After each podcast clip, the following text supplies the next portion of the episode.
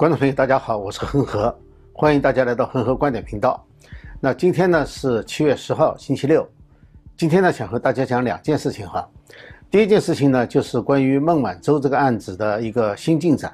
加拿大的这个卑省的最最高法院啊拒绝了他们提出来的新证据。那么这个新证据是什么？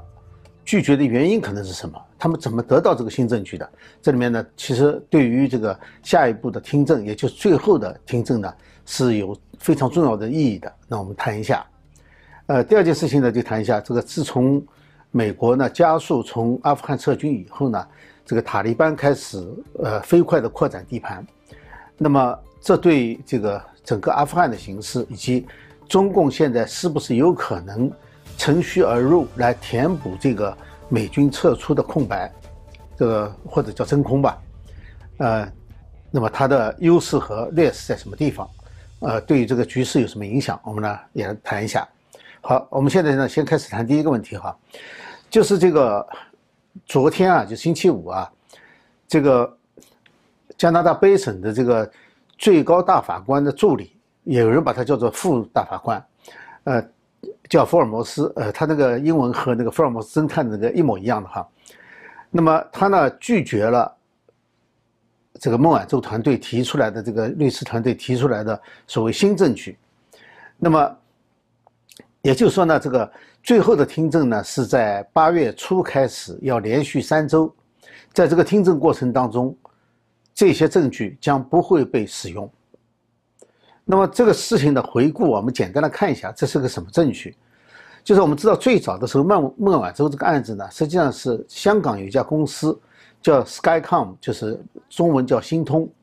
那么星通这个违反了禁令和伊朗进行交易，那当时美国呢后来就发现这个星通呢很可能跟这个华为是同一家，就是华为的子公司。那么这样的话呢，就是说。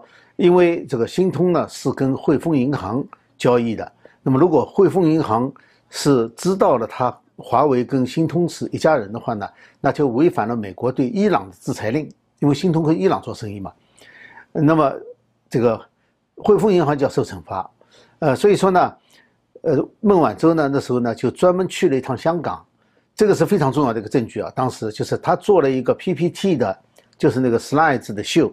做了一个那个 presentation，就是，呃，幻灯片的这个说明。那么在这个说明里面呢，他主要是想说服这个汇丰的高层，说是新通呢是华为的伙伴，而不是他的子公司，所以说他跟他没有法律关系。那么在这个之后呢，美国呢就进行了调查，最后呢发现呢，就是汇丰确实是受了这个孟晚舟的误导，就是。明明是他的子公司，呃，却说成是没有关系。那么汇丰呢，就承担了另外一个风险，就等于是违反了美国的制裁令，这个去帮助华为啊。因为如果华为跟新通有关系的话，新通已经证明是跟那个伊朗做生意的了。所以说，如果说在知道的情况下呢，那么他就违反了禁令，就是继续帮华为呢，啊，在转账，就是做这个金融方面的服务。那么就违反禁令，所以呢，在这种情况下呢，汇丰就处于危险之下了。啊，这样的话呢，在美国调查下呢，汇丰呢等于就是把孟晚舟的所作所为呢，就全部给美国交代了。这就是美国所得到的孟晚舟卷入了掩盖华为跟伊朗做生意的这个关系的证据，就从汇丰这里得到的。呃，那么这次华为的律师呢提出来的所谓新证据呢，新文件呢？它实际上呢，就是华为律师团在几个月前通过香港的法院要求汇丰银行交出来的，获得的呢是这个汇丰自己内部的一些 email 啊，还有一些内部的文件。那么他们想就用这些文件呢来证明，就是汇丰的高层其实是在跟孟晚舟或者是跟华为的通讯当中已经知道了。新通就是华为的子公司，也就是说，呃，虽然说可以证明华为跟新通，甚至华为跟伊朗之间的关系，但是呢，却是可以把孟晚舟解脱出来。就是说，孟晚舟并没有对汇丰的高层撒谎，他没有隐瞒这个关系，汇丰的高层也知道，所以他想，我想他最主要的是想把孟晚舟从这里头解脱出来，而至于华为是不是在这个里面被认定了确实是知道的，对他们来说现在可能不是主要问题，因为主要是孟晚舟在人家手里嘛。那么他就说，像美国引渡呢，是因为孟晚舟对汇丰撒了谎，所以汇丰呢违反了禁令，可能会违反禁令。他是用这个来要求引渡的。那也就是说，引渡当中呢，说是美国呢遗漏了重要的证据，就是汇丰高层其实也知情，这样呢就误导了加拿大的司法。他是用这个方式呢来提交的。那么，那么辩方就是起诉方呢，就是加拿大的政府这一方，呃，他们呢。对这个持不同的观点，他们的反驳的意思呢，就是说，在这之前，他们就要求最高法院这个北省的最高法院呢，就是不要接受这个证据。他们的理由呢是，就证据当中里面提到的这个 email 啊和内部通讯啊，他不能证明汇丰高层是知情的。我们当然没有看到过这个里面究竟提供的是什么东西哈，但是呢，根据他的说法呢，他说这是不能证明的，所以说只是说汇丰高层。应该知道，但是他却不能证明他真的知道，那就说明什么呢？这里头没有一个直接证据。呃，这是这个加拿大的这个检察长的律师，他提出这样的问题。孟晚舟的律师呢，其实他也多半承认这一点。他说的这个好是叫做，就是说汇丰的高层啊是 in the know，而不是说 no，就是说 in the know，就是说。他是在知道的这个范围之内，就他可以是知道的，就是说这些事实都已经在那里了。至于他知不知道呢？呃，他不是说他知道，他只是说他应该知道，其实是这个意思。那么加拿大首席律师、司法部的首席律师呢？这个人叫 Fred，Fred 呢，他也说哈，他说新的证据显示哈，他这里说的比较详细，就是说新的证据呢，它是说明了一个关键的经理。这个关键的经理呢，他负责向，我想是向汇丰银行的一个叫做全球风险委员会做汇报的。他在向这个负责向全球风险委员会汇报的这个关键律师呃经理啊，呃没有证据证明他把他所知道的信息都向这个委员会汇报了。也就是说，呃如果说有这样的消息的话，在一个比较低级的经理这里呢。可能就停住了，他没有向高层汇报，就这个意思，就这个消息没有传递出去，呃，所以说问他说问孟晚舟在这里呢，他只能说，就是如果你仔细研究这些文件的话呢，有些这些文件甚至可以回溯过去几年，说他可能会知道，这里他是女的他哈，女的他我指的，我想他指的呢就是这个关键的经理，就是负负责汇报的这个经理。就这个汇这个经理他也没有证据表明他完全知道，只是说他把所有的消息汇拢起来，几年的内容汇拢起来的话，他把它串起来的话，他可能是知道的。就是说他通过把这些消息拼起来的话，那他应该知道。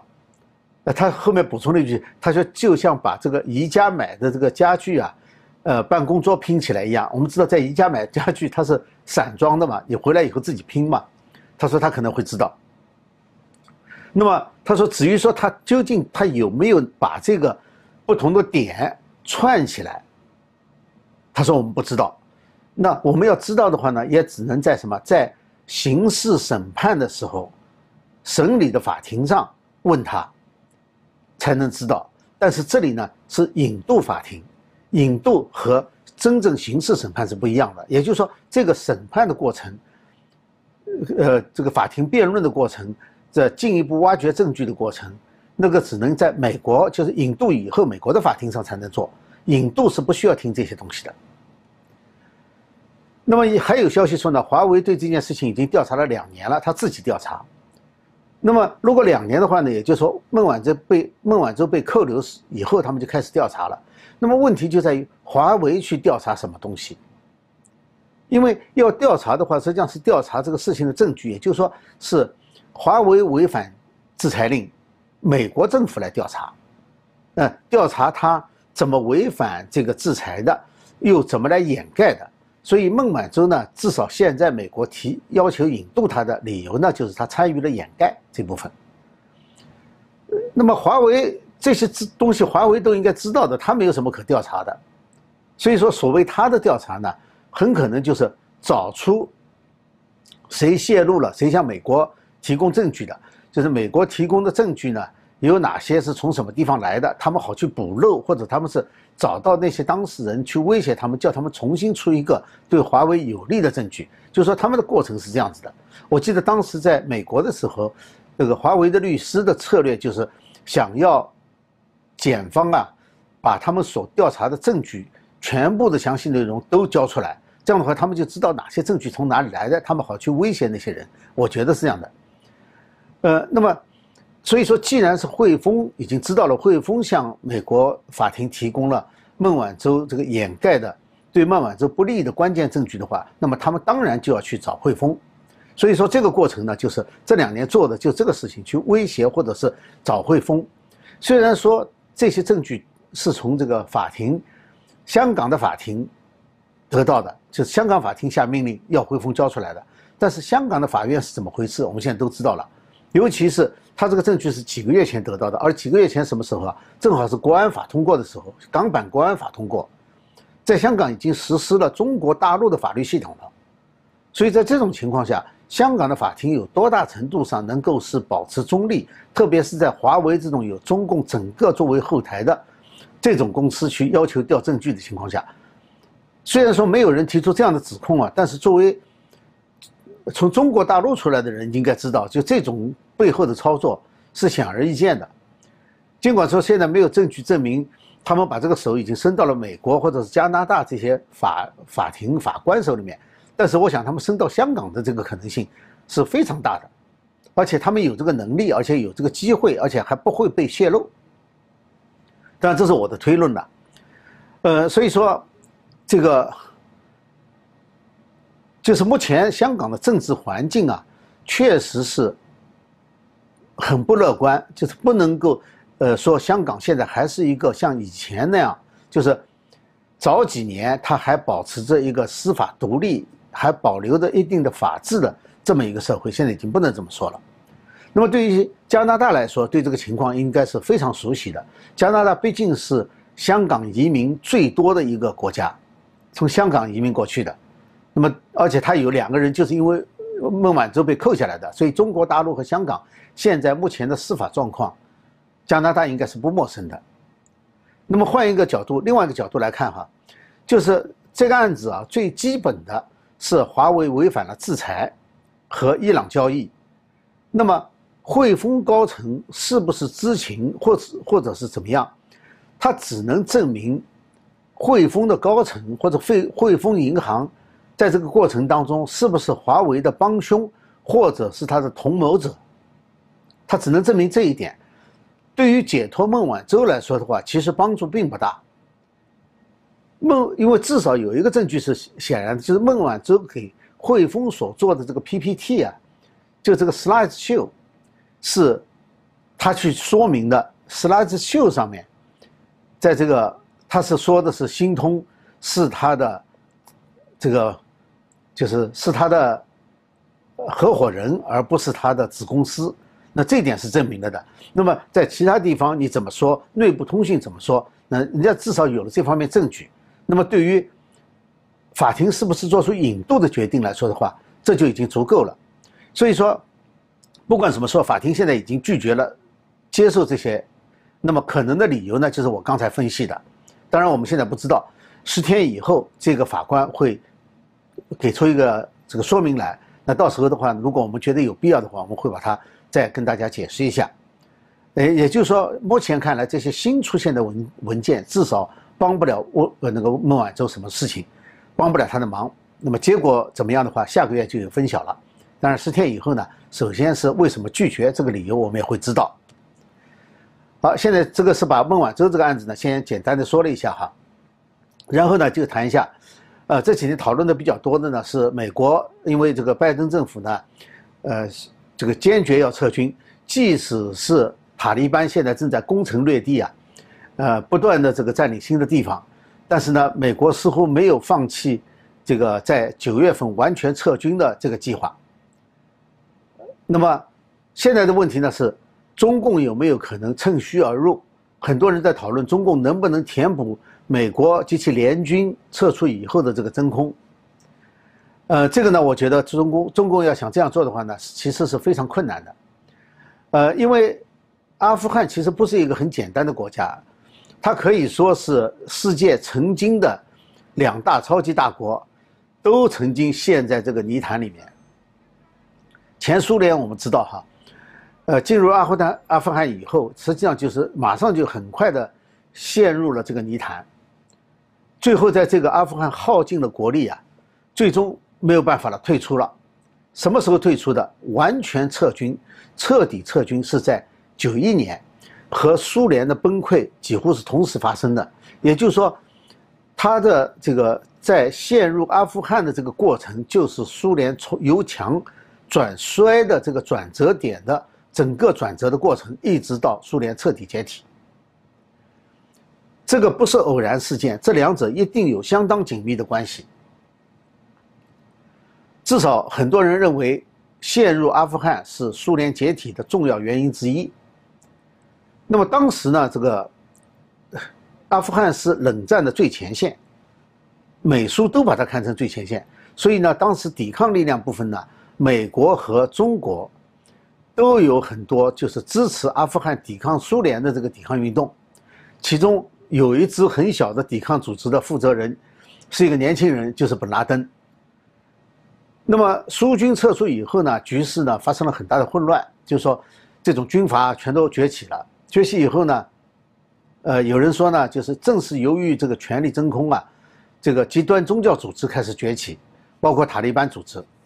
呃，其实我倒。不觉得这是一个结果，就是苏军撤出了，造成混乱的结果。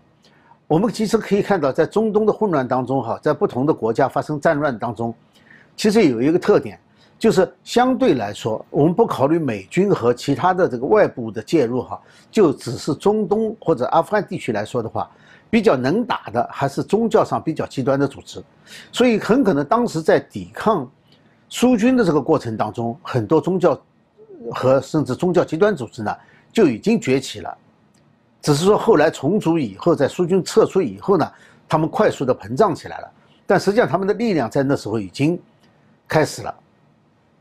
因为坚持，我觉得坚持抵抗苏联的重要因素之一就是跟宗教有关。因为阿富汗嘛，它是一个部落国家，它并没有非常强的现代的民族概念和现代国家的概念，没有这么强。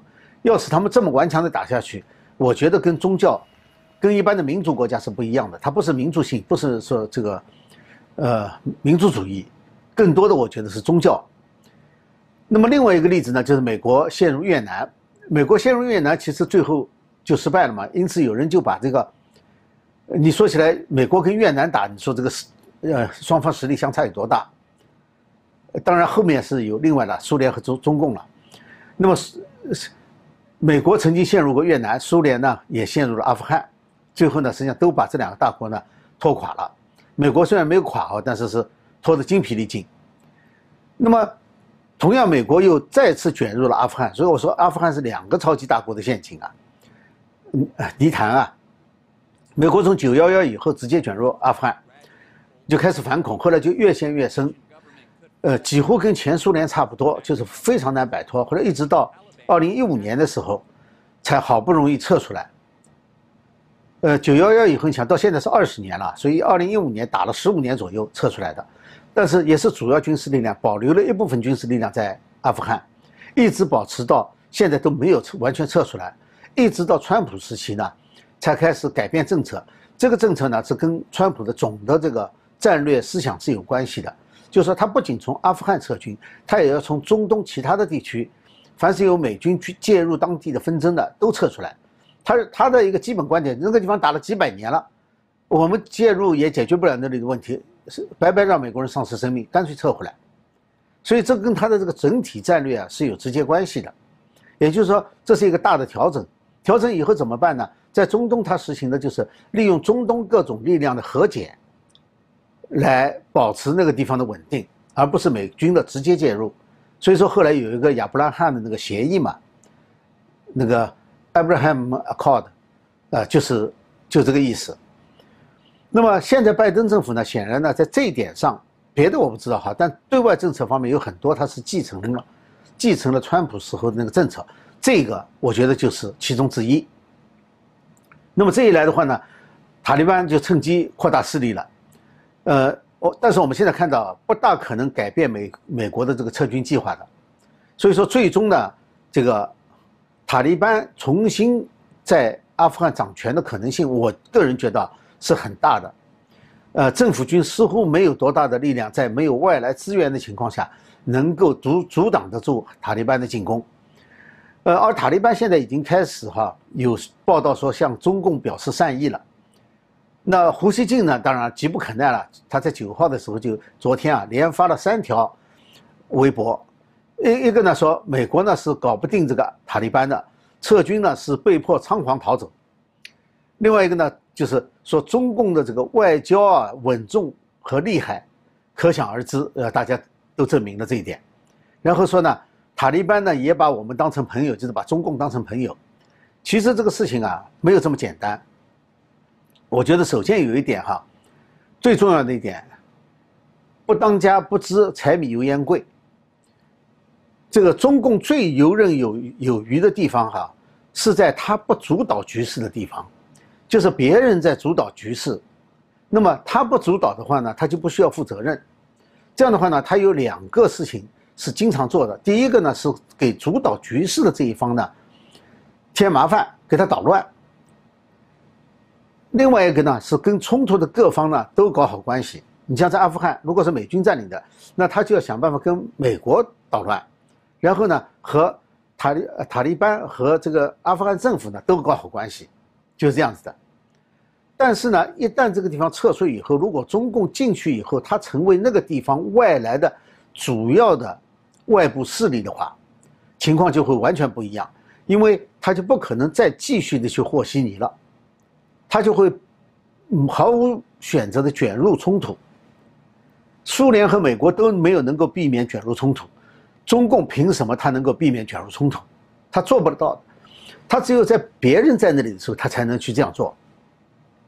因为在重大的国际冲突当中，哈，中共担任这个主要角色的这种情况，我们还没有看见过。就是一般都是美苏担任主要角色，即使在中东，哈，俄罗斯的角色都比中共要大得多。那么在这种情况下呢，呃，当然有人说可能朝鲜战争和越南战争呢，朝鲜战争的时候，实际上中共呢是。中国是当了一个冤大头的，当时是苏联的势力最早的时候卷入，中共实际上就是牺牲了很多志愿军人力，实际上从中没有获益。那么另外一个在越战当中呢，他也没有得到什么好处。到越战的后期啊，其实这个越南是跟前苏联关系非常好，已经在开始抵制中共了。所以说战争一结束以后，马上在西沙群岛跟北越就发生冲突。后来呢，又因为这个，为了保这个柬埔寨的那个布尔布特政权嘛，又和这个呃越南入侵柬埔寨，又跟越南翻脸了，所以跟越南又打了一仗。所以这两场战争呢，其实中共都不是起主导作用的，而且呢，他也没有占到什么便宜。呃，一这样的话呢，其实在这种大国的纷争当中，就是有一个真正的真空，中国中共进去了，在纷争的地方，中共进去的还没有出现过。那么。阿富汗可能将会是第一个，将会怎么处理？我觉得中共现在面对的是一个非常棘手的难题。那么另外一点的话呢，就是，呃，对于中共来说的话，它最拿手的其实是破坏，并不是建设。破坏是相当容易的，建设是很难的。在国内国外都一样。在国内，我们其实已经看到了，就是它可以内战时打蒋打这个国军，他打得很凶。但是建设以后，他就没有做什么好事。比如说，改革开放搞了这么多成果，改革开放什么？改革开放就是松绑和摸着石头过过河嘛，这算什么呢？松绑就是意思就是，就是我只要不管你那么紧，你自己想这么干就怎么干，还没有完全的只是松一松而已。那是中国人民的本事，不是共产党的本事。摸着石头盖过河就是没有政策嘛，没有政策，所以这个都是最好做的事情。真正建设是很难的，你看现在就是碰难关的时候了。国外其实也是一样，他搞“一带一路”啊，实际上是走了个偏锋。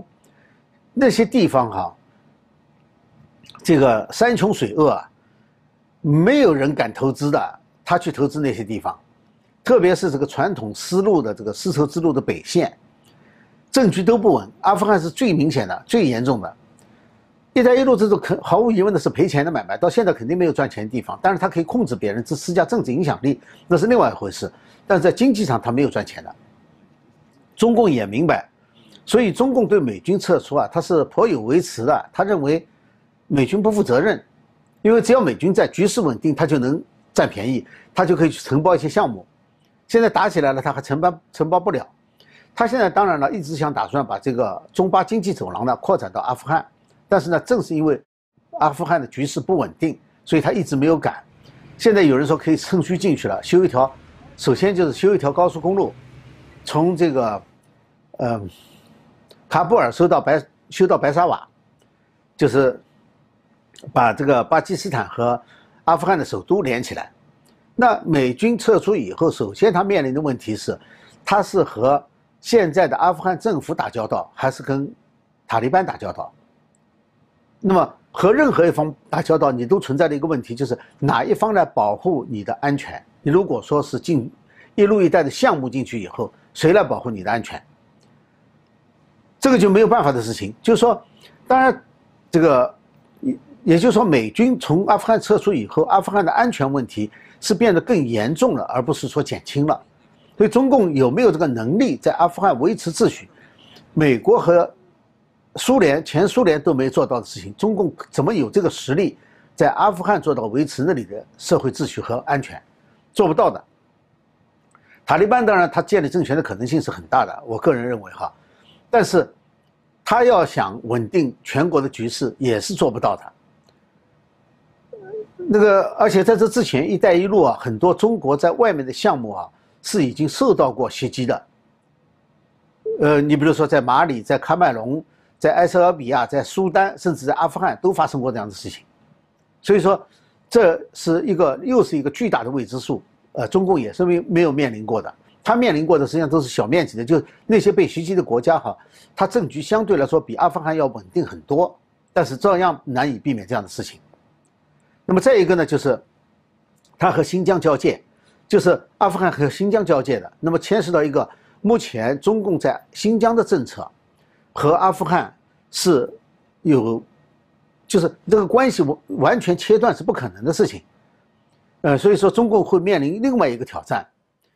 那么，这个和巴铁不一样哈。所谓巴铁，就是巴基斯坦是中共的铁哥们，你在什么情况下都可以，那是几十年建立起来的。